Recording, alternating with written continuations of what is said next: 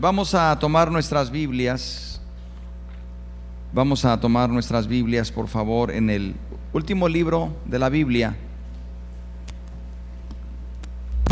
En el libro de Apocalipsis. Vamos a leer solamente un versículo. El versículo número 17 del capítulo 6. Amén. Apocalipsis 6, 17.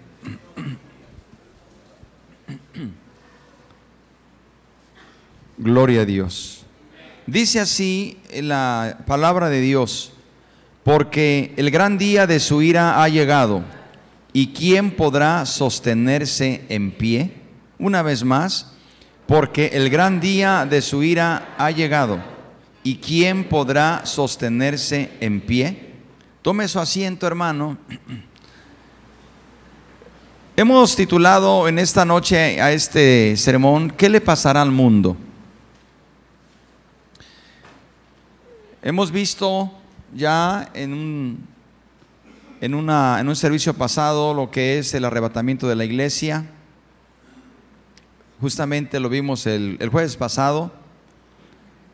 Y hoy vamos a ver, hermanos, lo que se le conoce como la tribulación o la gran tribulación, que acontece justamente inmediatamente después de la, del, del, arrebatamiento de la iglesia. No sé si tengamos ahí la gráfica, si la tienen ahí inmediatamente. Eh, bueno, ahí recordemos que esta gráfica nos recuerda la primera venida de Cristo, que es su nacimiento, su muerte y resurrección y tenemos aquí lo que es el arrebatamiento de la iglesia y, está muy junto porque realmente la tribulación son siete años. Son siete años. Y después de estos siete años viene la segunda venida de Cristo y se da paso a lo que se conoce el milenio y bueno, después lo que es eh, la eternidad. Esto es muy amplio, esto es eh, realmente eh, una materia pero es importante que nosotros podamos entender lo necesario para nuestra vida. Volvemos al texto, por favor. Dice el texto, porque el gran día de su ira ha llegado, ¿y quién podrá sostenerse en pie? Debo decirles, hermanos y amigos, que hay muchas profecías en la Biblia que revelan un juicio futuro contra este mundo y la mayoría de las personas que en él habitan. Encontramos en la Biblia y sobre todo en Apocalipsis profecías que están revelando un juicio futuro contra este mundo. ¿Qué le pasará a este mundo? Bueno, hay profecías que revelan un juicio futuro contra este mundo y con, y con las personas que en él habitan en la gran mayoría. Quiero decirle que esas profecías, sin lugar a duda, parecen duras. Y no solamente duras, crueles. Y algunos se preguntan, ¿por qué describió Dios tales desastres en el libro de Apocalipsis? Usted ha leído el libro de Apocalipsis, nos habla de hambres, de pestes, terremotos, guerras, y muchas otras cosas. Ahora, ¿por qué describió Dios tales desastres en el libro de Apocalipsis? Pero la siguiente pregunta, ¿por qué deberíamos conocer estas terribles descripciones que van a suceder en la tribulación después del arrebatamiento de la iglesia? ¿Deberíamos nosotros conocer esas terribles descripciones y que se han hecho incluso estudios y se han hecho documentales de lo que describe el Apocalipsis, que son desastres duros y, muy difíciles, cual nunca antes se han visto. Ahora quiero decirle, ¿cuál es el propósito de Dios al describirnos tales juicios? Hermano y amigo, el propósito por el cual Dios nos hace saber tales desastres, tales juicios, muestran la misericordia y la bondad de Dios. Contrario a lo que la gente piensa cuando ve lo que hay en Apocalipsis, que son profecías muy duras, la gente tiene un concepto diferente. Pero yo le quiero decir que lo que nos muestran estas profecías, nos muestran la misericordia y la bondad de Dios. Y sé que ahora usted dice, ¿dónde encuentro la misericordia y la bondad de Dios en estas profecías? Bueno, porque a través de estas profecías, Dios nos advierte y nos alerta para prepararnos y evitar tales juicios. Si seguimos fielmente a Dios y si confiamos en su palabra. Quiero decirle que Dios siempre advierte a los hombres de los juicios venideros. De tal manera que cuando yo leo el libro de Apocalipsis veo la bondad y la misericordia de Dios porque me está advirtiendo para que yo evite vivir en esos juicios. No serán sorpresivos, Dios me está poniendo al tanto y yo puedo evitarlo si tomo una decisión a tiempo. Es la manera en que Dios ha obrado siempre advierte a los hombres de los juicios venideros para que si obedecen sus preceptos eviten tales consecuencias terribles que traen estos juicios. Estos juicios que usted lee en Apocalipsis, la humanidad podría evitarlos. La mayoría podría evitarlos. Podría evitar que se, que, se vivan en carne propia. Uno puede evitar estar en ese tiempo si uno quiere. El problema es querer. Entonces, si Dios me está mostrando los juicios, me está mostrando aquí de, una manera real y cruda, es para que me, está mostrando su, su, bondad y su amor y me dice, yo no quiero que tú vivas esto. Te advierto a tiempo. Tú puedes evitar estar ahí si quieres. Le pregunto, ¿no es que Dios me está mostrando su bondad y su misericordia? Porque Él no quiere que vaya. Por eso me está hablando casi dos mil años antes. ¿No le son suficientes dos mil años donde Dios está advirtiendo y advirtiendo para que nadie vaya y viva estos juicios? Lo cierto es que la gran mayoría los va a vivir porque no quieren tomar esa advertencia. Solo un puñado de hombres y mujeres en la tierra han hecho caso y se han prevenido para no estar ahí. Dios siempre está hablándole a la humanidad a tiempo. Le voy a dar dos ejemplos. Noé. Noé, si usted pone atención en la, en la historia de Noé, Noé escapó del diluvio, sí o no. No le escucho, ¿sí o no? Noé escapó del diluvio. ¿Por qué escapó? Porque hizo caso a quién? A Dios. ¿Por qué la mayoría no escapó del diluvio? Porque no le hizo caso a Dios. Los juicios que vienen sobre esta tierra, conocido como la gran tribulación después del arrebatamiento de la iglesia, Dios está advirtiéndonos. Bueno, en esta noche Dios ha puesto en mi corazón este tema para advertirle. Y no soy el único. Dios está hablando a través de sus predicadores y diciendo, vienen estas cosas, ustedes pueden evitar estar ahí si quieren. Noé escapó del diluvio porque hizo caso a la advertencia del juicio de Dios a la tierra. Abra su Biblia en Génesis 6, 13 al 14. Génesis 6, 13 al 14. Abra su Biblia. Notemos que Noé escapó del diluvio porque hizo caso. ¿Y de qué hizo caso? Obedeció lo que Dios le pidió que hiciera. Dice Génesis 6, 13 al 14.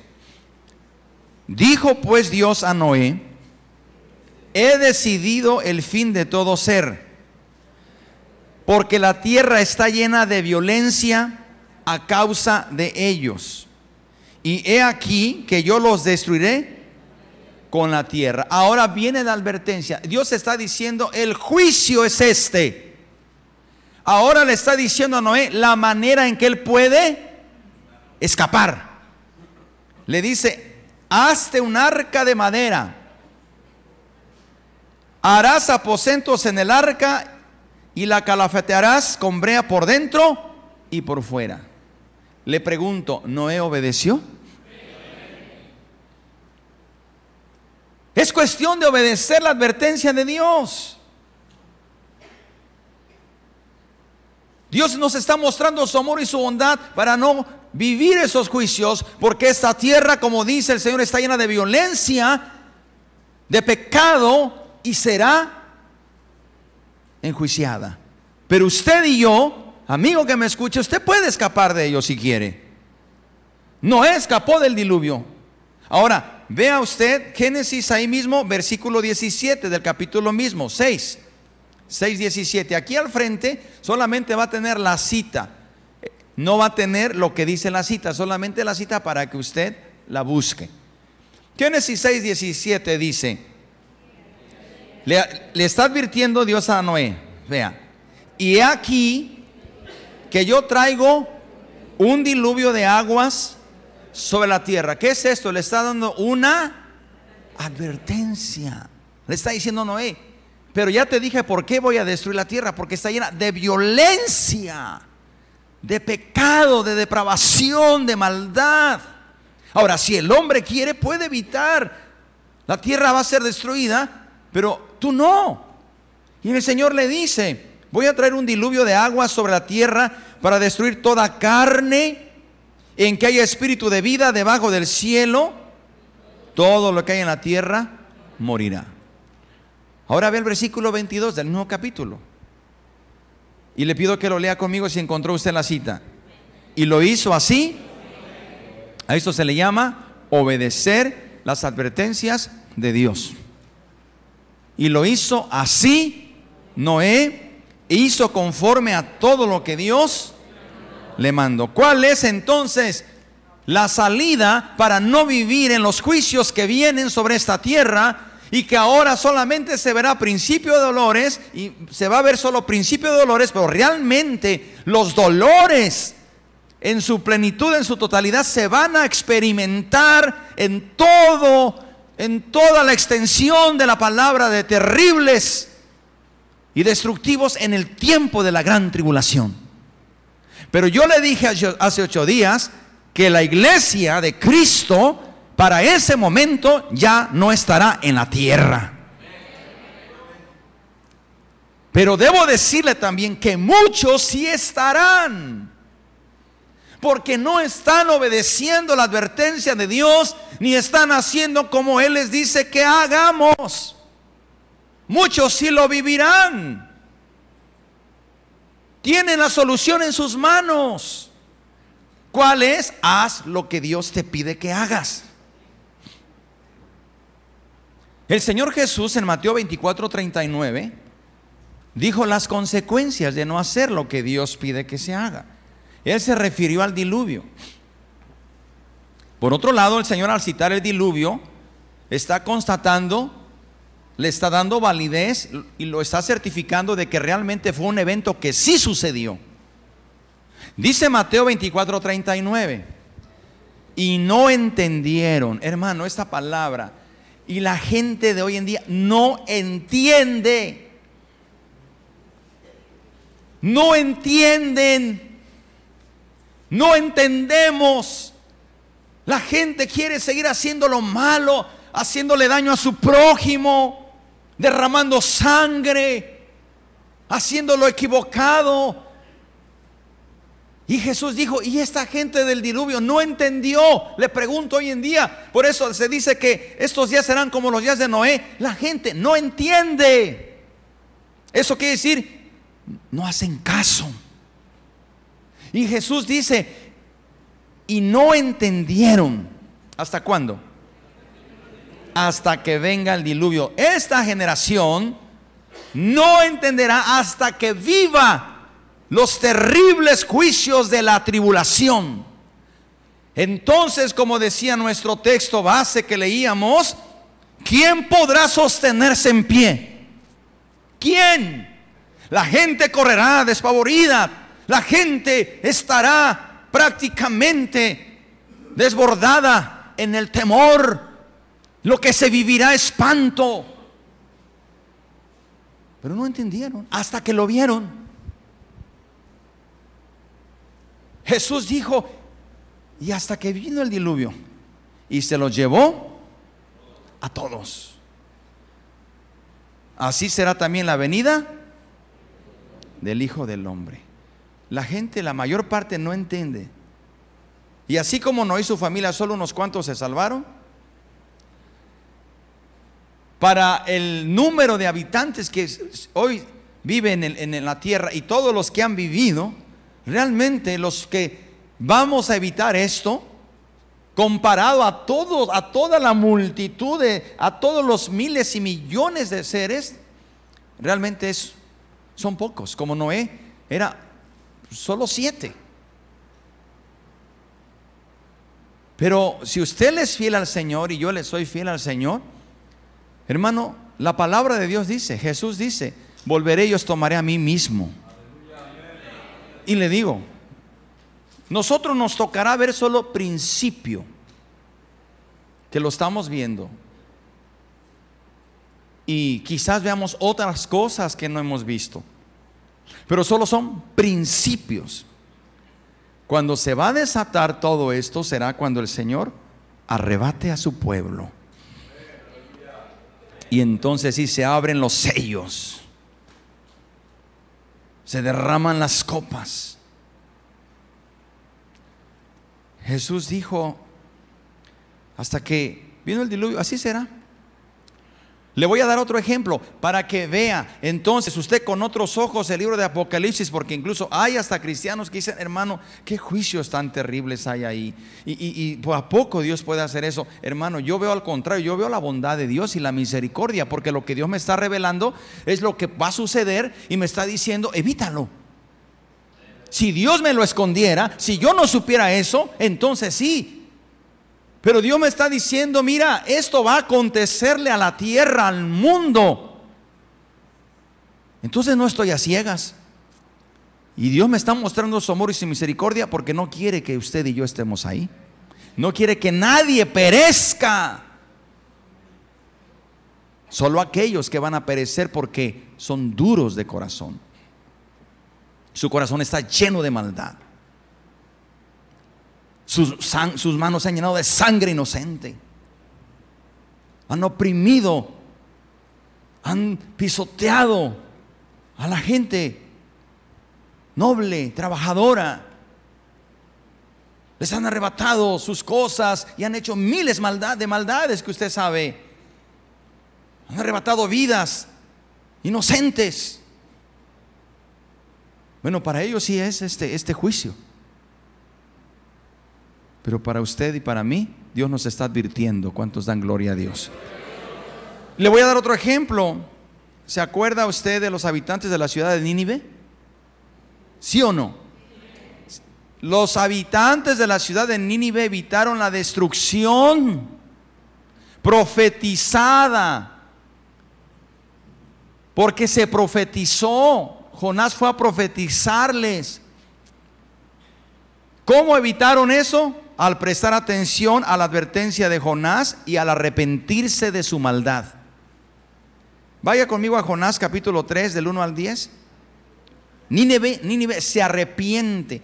El juicio sobre Nínive no iba a venir repentino. Aun cuando Nínive en los tiempos antiguos era uno de los pueblos más crueles que podía haber en la tierra.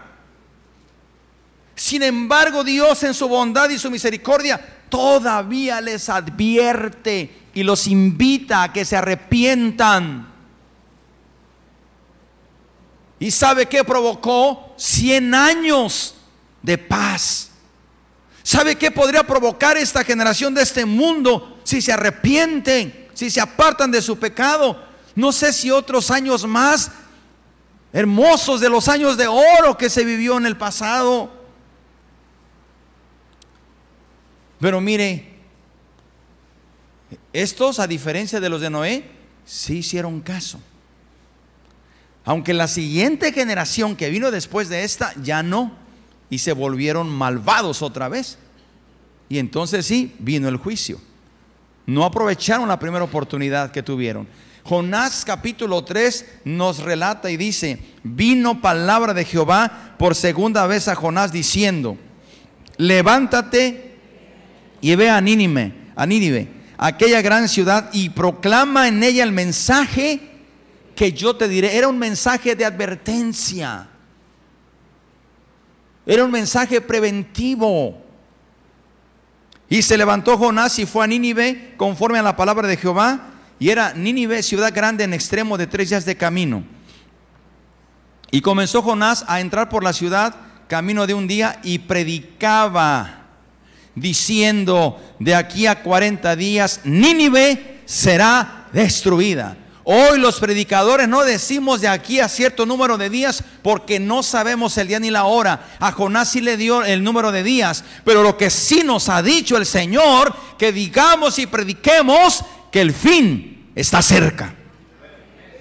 Que los tiempos están cerca. Cristo viene otra vez. Lo que sí nos ha dicho el Señor, y este es un sentir, hermano, que usted puede comprobar en otras iglesias, se está hablando de esto. Porque el Espíritu Santo es el, el, el único, es uno solo el que toma el control de su pueblo en la tierra. Será muy rara la iglesia que está perdiendo el tiempo en otras cosas y no pone atención.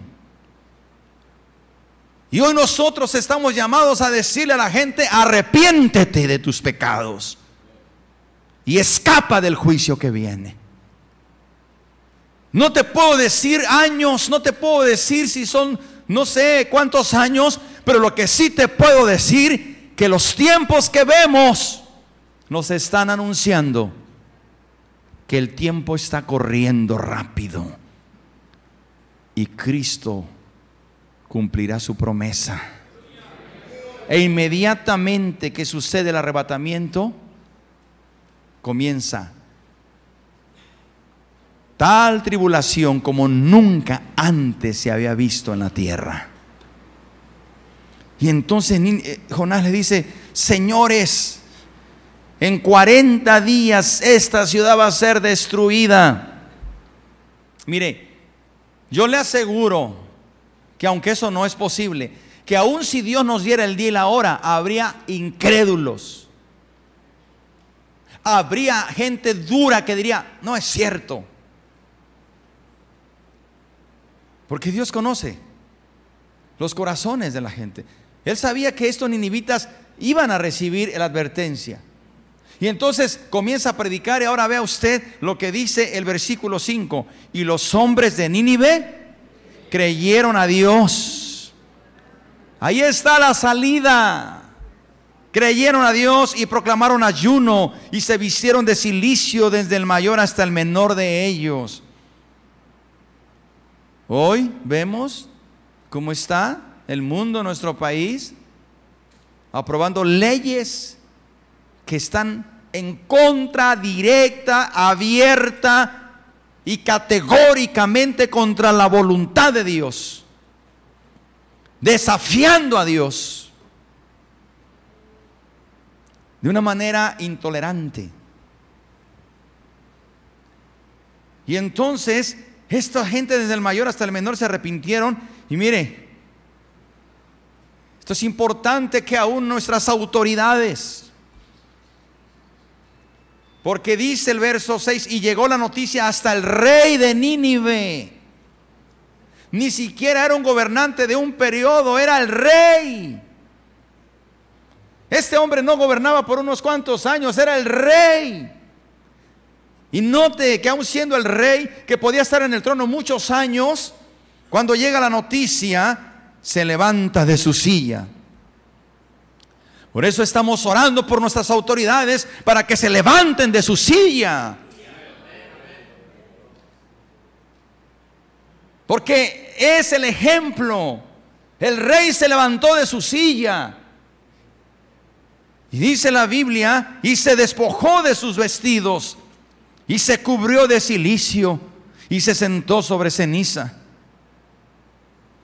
E hizo proclamar, dictó una ley e hizo proclamar y anunciar en Nínive por mandato del rey de sus grandes, diciendo, hombres y animales, bueyes, ovejas, no coman cosa alguna, no se les dé alimento, ni beban agua,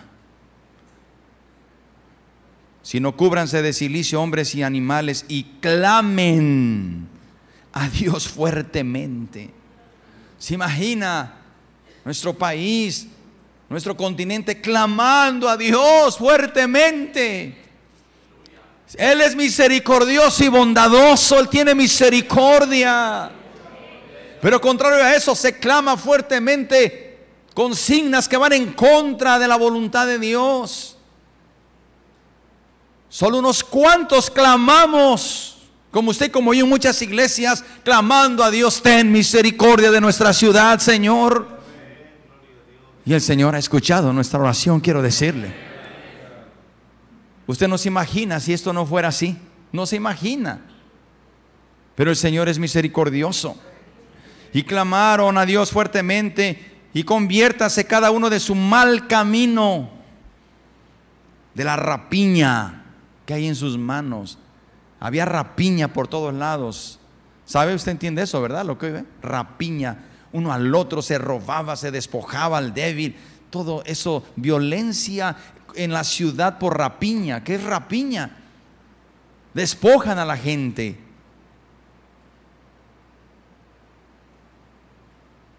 Por eso dice aquí la Biblia, ¿quién sabe si se volverá y se arrepentirá Dios y se apartará del ardor de su ira y no, parece, y no pereceremos. Dios advirtió y ahora mire. Por eso le digo que los hijos de Dios nos hablan de su bondad y su misericordia, porque lo que quiere es llevarnos al arrepentimiento, no la destrucción. Pero si el hombre no se arrepiente, vendrá el juicio. Y dice el verso 10, y vio Dios lo que hicieron. ¿Qué hicieron, hermano? ¿Qué hicieron, iglesia? Que se convirtieron de su mal camino y se arrepintió del mal que había dicho que les haría y no lo hizo. ¿Qué tenemos que hacer, amigo, hermano? ¿Qué le pasará al mundo? La Biblia habla de juicios. Se han hecho documentales, estudios de lo que es el Apocalipsis. Y algunas comparaciones de lo que se asoma apenas se asoma, principio solamente, un pedacito de lo que será, estamos viendo y se, y se verán. Así que mis hermanos y amigos, las profecías que quedan para el futuro se nos dan con el mismo propósito, arrepentirnos del mal camino, volvernos a Dios y evitar ser parte de ello. Cuando Dios revela los desastres que aún están por venir, nos hace una advertencia a la que, a la que podemos atender y así evitaremos los horrores que se avecinan. Hermano y amigos, si nos acercamos a Él, podemos estar seguros de que su mano nos sacará de la tierra antes que lleguen esos desastres. Se lo voy a volver a repetir. Si usted y yo nos acercamos a Dios, nos arrepentimos de nuestro mal camino, obedecemos su palabra, podemos estar seguros de que su mano nos sacará de la tierra antes de que lleguen esos desastres. Amén. Puede estar usted seguro, hermano y hermana y amigo, si usted se acerca a Dios ahora, Dios lo va a sacar con su mano poderosa y no lo va a dejar aquí. A su nombre, gloria. Una de las profecías más conocidas, o una de las profecías más conocidas de estas catástrofes venideras, usted las va a encontrar, no, no lo vamos a leer aquí, lo lea, lo lee en casa, se le llama la tribulación y aparecen del capítulo 6 al capítulo 19 de Apocalipsis. Ahí están, el Señor está diciendo que va a venir. Del capítulo 6 al capítulo 19, ahí están las profecías que vienen. Catástrofes terribles, conocido esto como la tribulación. Léalo y usted va a decir, Señor, tú me estás advirtiendo esto. ¿Qué debo hacer entonces? Arrepentirme, yo no quiero estar ahí. Este no es un mensaje de miedo. Yo no le quiero meter miedo. Lo que le quiero mostrar es el amor de Dios que ha tenido por nosotros. Porque previo a esto sabe que el Señor pagó el precio que usted y yo merecíamos pagar por nuestros pecados. Dio a su Hijo unigénito Jesucristo. La puerta al cielo está abierta. La puerta a la gracia está abierta de par en par. Solo tenemos que decidirnos si entrar. ¿No le parece esto una bondad y un amor de Dios? Después del arrebatamiento de la iglesia, como lo dije, hermano, cuando lea el capítulo 6 al 19, después del arrebatamiento de la iglesia, comienzan los juicios de la gran tribulación.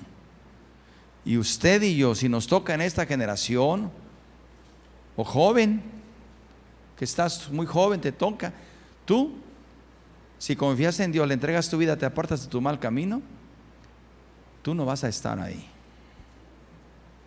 Tú no vas a estar ahí. Tú vas a ser liberado a tiempo. Mire hermano, le voy a dar cuatro características de los juicios de Dios durante este periodo. Con estas cuatro cosas usted se puede imaginar lo que va a ser esta tribulación. En esta, estos juicios describen espada, hambre, fieras y pestilencias. Y así lo dice Ezequiel 14, 21. Cuatro características. Espada, que es? Muerte. hambre. En algunos lugares están haciendo compras de pánico ya, con solamente esto que se está viviendo, que ya es una pandemia, ya alcanzó a tres continentes. Hay lugares donde ya no hay agua embotellada, donde ya no hay productos que usted sabe que se escasean. Porque hay lugares donde prácticamente las ciudades están muertas, nadie sale. Tenemos que clamar por México, hermanos, esta noche. Tenemos que clamar y creemos que Dios va a guardar a su iglesia. Y si usted escucha noticias, no las repita ni las esté repitiendo y las esté tomando. Escuche mejor la noticia que dice la Biblia, que Él nos guardará de toda plaga. Porque las noticias están cada minuto, cada minuto están actualizando. Cada minuto están actualizando. Y algunos, y sé que eh, llama la atención querer saber, pero hermano, eh, usted escucha eso en la calle, en la radio, en, los periódicos, y ese es el tema, es el tema en todo. Entonces usted comienza a repetirlas y comienza a, a llenarse de temor. No le digo que ignore la realidad, pero en lugar de eso vamos a decir, Señor, esas son las malas noticias. Sí está viviendo eso el mundo, pero tu palabra dice que tú guardarás a mi casa. Tu palabra dice que tú guardarás a mi familia. Tu palabra dice que ninguna plaga tocará mi morada. Tu palabra dice que yo y mi casa estamos cubiertos con la sangre de Cristo.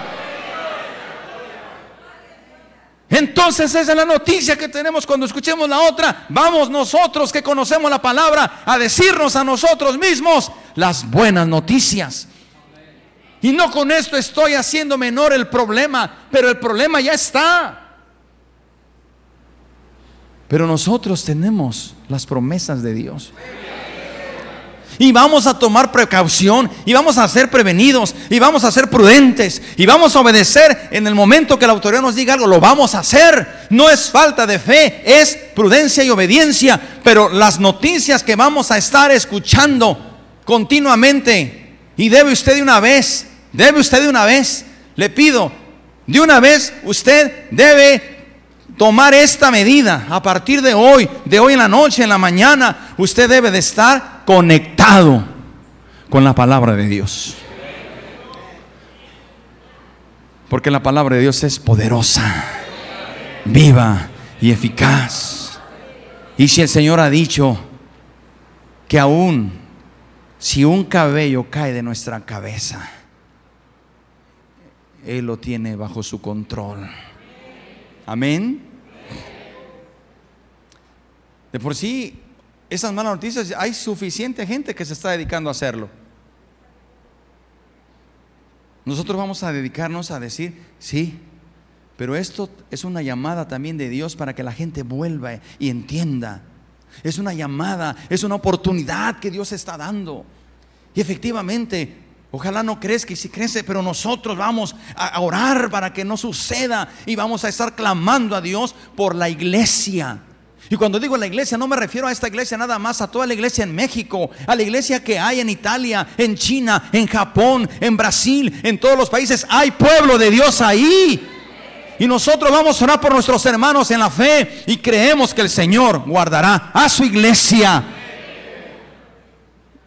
y que Él decidirá de nosotros. Va a decidir qué pasará con nosotros. ¿Cuántos creen esto, hermano? Amén. Ezequiel 14, 21. Las cuatro características de estos juicios: espada, hambre, fieras y pestilencia. Por lo cual así ha dicho Jehová el Señor. Esto es tremendo, fuerte, porque cuando Dios habla así, hermano, es como cuando alguien dice, lo digo yo. Por lo cual así ha dicho Jehová el Señor. Cuando ¿Cuánto más cuando yo enviare contra Jerusalén mis cuatro juicios terribles? ¿Cuáles son? Espada, hambres, fieras y pestilencias para cortar de ella hombres y bestias. Hermano, la historia ha demostrado, la historia ha demostrado una asociación estrecha entre estas cuatro fuerzas terribles. Pero las pestilencias probablemente deberían ser la mayor preocupación el día de hoy. Las pestilencias. Es tentador porque es tentador. La gente está diciendo, ya están haciendo una vacuna. Ay, qué bueno, ya va a pasar. Están haciendo una vacuna. Ojalá la hagan. Pero eso, eso sabe que trae muchas veces. Es tentador creer que la ciencia que la ciencia va a eliminar las enfermedades. Porque mientras tristemente se logra, se logra encontrar una vacuna para una epidemia, una enfermedad, y ya está brotando otra. Y entonces la gente está diciendo, es que la ciencia nos va a sacar de aquí. Seguramente que la ciencia puede hacer mucho y oraremos por los hombres de ciencia.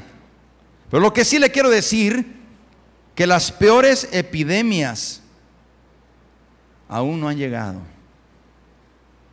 Las peores epidemias que este mundo conocerá aún no se han manifestado, como dice la palabra de Dios, terribles, de horror y pavor. Son solamente principios. Y con eso ha puesto al mundo de cabeza. Con eso ha puesto al mundo de cabeza. las casas de bolsa, las, eh, las monedas, todo, todo es una situación terrible. Imagínense cuál será la tribulación cuando esto se cumpla en toda su plenitud. Porque las epidemias pueden matar a millones de personas. Estas epidemias son causadas por bacterias que se vuelven resistentes, cada vez son más resistentes, mutan, cambian.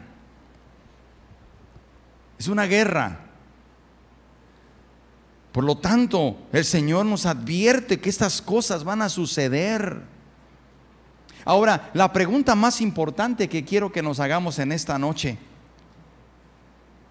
Yo, sé que hay muchas preguntas que se pueden hacer y responder sobre este tema de la tribulación. muchísimas. Sin embargo, la pregunta más importante sobre este tema es una pregunta simple. ¿Cómo escapar de la realidad de la tribulación? Podríamos hacer muchas preguntas temáticas y, buenas para el tema, pero en este momento lo que más urge a usted y a mí es cómo escapar de esa realidad cuando suceda. Porque hermano y amigo, no nos equivoquemos. La tribulación que viene sobre este mundo es real. No te equivoques. No me extrañaría que alguien en nuestras redes sociales, porque hay gente muy irrespetuosa y, a veces descarga su ira y, y dice muchas cosas feas, no me extrañaría. Pero estoy seguro que hay mucha gente que también va a hacer caso a la palabra de Dios. Pero me importan mucho ellos, pero me importa a usted, hermano, en la iglesia que está aquí. No, no, querido hermano, no te confundas.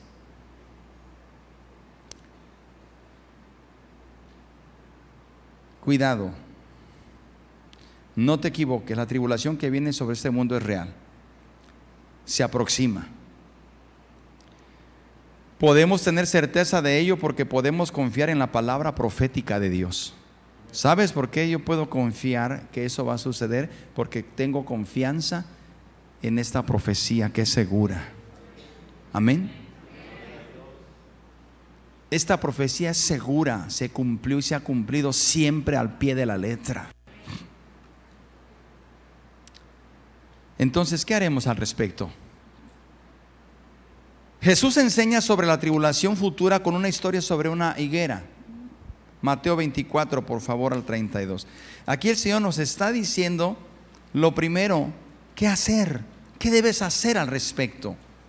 Y toma como ejemplo a, una a un árbol o a una, a, una, eh, a una higuera para enseñarnos qué debemos hacer, cuál debe de ser nuestra actitud. Mateo 24, 32 al 35. Esta debe ser nuestra actitud. Mateo 24, 32 al 35, ahí está hablando de la higuera. Y nos está diciendo, de la higuera, aprended. De la higuera, aprended. De la higuera aprended la parábola, cuando ya su rama está tierna y brotan las hojas, sabéis que el verano está cerca. Así también vosotros cuando veáis que todas estas cosas, conoced que está cerca a las puertas. De cierto os digo que no pasará esta generación hasta que todo esto acontezca. El cielo y la tierra pasarán, pero mis palabras, ¿qué? No pasarán. Por eso te digo, no te confundas. No juegues con esto. Tenemos la profecía más segura. Y si Dios dice que va a suceder esto, va a suceder. Porque ya ha sucedido en el pasado lo que Él dijo que sucedería y se ha cumplido al pie de la letra.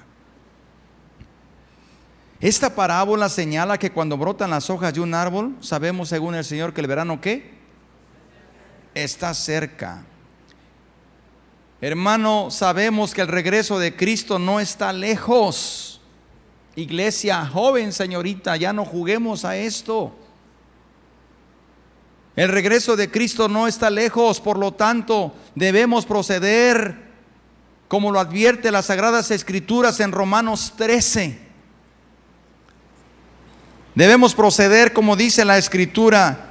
Veamos que ya las ramas están brotando se acerca el tiempo, por lo tanto el Señor nos dice en Romanos 13, 11 al 14, esto debemos hacer. Esta es la pregunta, ¿qué debo hacer para escapar de esta tribulación? He aquí, pon atención, ve, ve los tiempos, discierne los tiempos.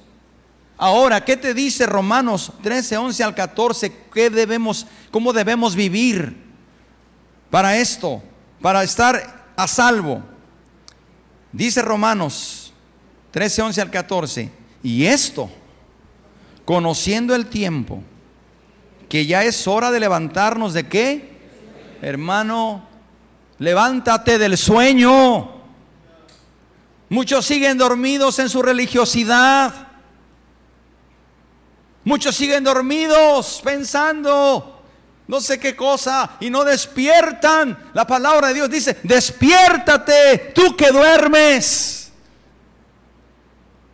Es tiempo de levantarnos, dice la palabra, del sueño. Porque ahora está más cerca de nosotros nuestra salvación que cuando creímos. La noche está avanzada y se acerca el día. ¿Se acerca qué? El día. Por lo tanto, hermano que me escuchas, ponme atención por esta vez y acostumbras a no ponerme atención, ponme atención por esta única vez. Desechemos pues las obras de las tinieblas. ¿Cuáles son las obras de las tinieblas? todo aquello que va en contra de la palabra de Dios. Y vistamos las armas de la luz. Andemos como de día, honestamente, no en glotonerías y borracheras, no en lujurias y lascivias, no en pleitos. Ya no hay que andar en pleitos en divisiones. No es tiempo para eso. Y envidias. Ya no. Sino que vestidos del Señor Jesucristo y no probáis para los deseos de la carne. Póngase de pie, por favor. Voy a terminar con esto mientras solamente escuchamos la introducción de un canto, pero quiero terminar con esto. El tiempo ya se me agotó del tiempo que debemos usar. Quiero terminar con esto. Hermano, hermana, ¿qué les parece si hacemos una evaluación personal? Sí, sí, porque eso de que no, es que siempre piensan mal de mí o siempre, no, no, no, ya vamos a ser honestos, ya no te preocupe lo que digan los demás. Ya. Dejemos de vivir para aparentar que somos santos y por dentro andamos haciendo cosas que no. Mira, te propongo algo, iglesia. Hagamos una evaluación personal. La carta a los hebreos nos, nos dice, vete a Hebreos 2, 1 al 3. Toma tu Biblia. Estoy terminando. Hagamos una evaluación personal.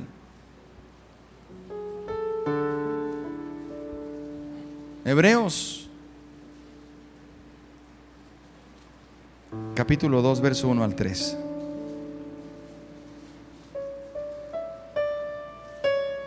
Hebreos 2, 1 al 3 dice, por tanto, es necesario que con más diligencia atendamos a las cosas. Hermano, es importante que atendamos a lo que hemos oído. Ya atendamos con más diligencia, con más cuidado a las cosas que hemos oído. No sea que nos deslicemos. Porque aquí está la advertencia. Porque si la palabra dicho por medio de los ángeles fue firme y toda transgresión y desobediencia recibió justa retribución, querida iglesia, no creas que porque estamos aquí y venimos y tenemos un certificado de que nos bautizamos y tomamos los tres discipulados, qué bueno, qué bueno, todas esas cosas, pero si no vivimos como, como acabamos de leer en Romanos 1, 13, 11 al 14, hermano, créemelo, no vas a escapar, ni yo si no hago lo que Dios me dice. Así hayas nacido aquí desde bebé, desde niño. Si no, te has apartado de lo que el Señor te dice. ¿Cómo escaparemos nosotros si descuidamos una salvación tan grande? Si tú descuidas tu estado que Dios te ha dado de gracia, de perdón, te ha dado ese regalo, hermano, no vamos a escapar, no vas a escapar. La cual habiendo sido anunciada primeramente por el Señor, nos fue confirmada por los que oyeron. Nuestro Dios es misericordioso. Pero te quiero decir esto último. Él nunca te va a obligar. La elección es siempre nuestra. Se acerca el momento en que será demasiado tarde y ya se vislumbra en el horizonte. Cuando llegue la tribulación y la iglesia se ha llevado al cielo, la puerta se cerrará para aquellos que han escuchado y rechazado la palabra. Hermano, hoy te insto y te apresuro en el nombre de Jesús a dar el paso decisivo que hará que escapes de lo que está por venir. La gracia de Dios está a nuestro alcance para que escapemos de esos terribles juicios que se aproximan. Actúa ahora y no tendrás que quedar atrapado en la gran tribulación. Las salidas de escape están bien marcadas en el plan de Dios. Las rutas de escape están bien marcadas. Hoy te digo en el nombre de Jesús, apresúrate. Deja todo lo que te está estorbando. No te engañes. Cristo viene por su iglesia.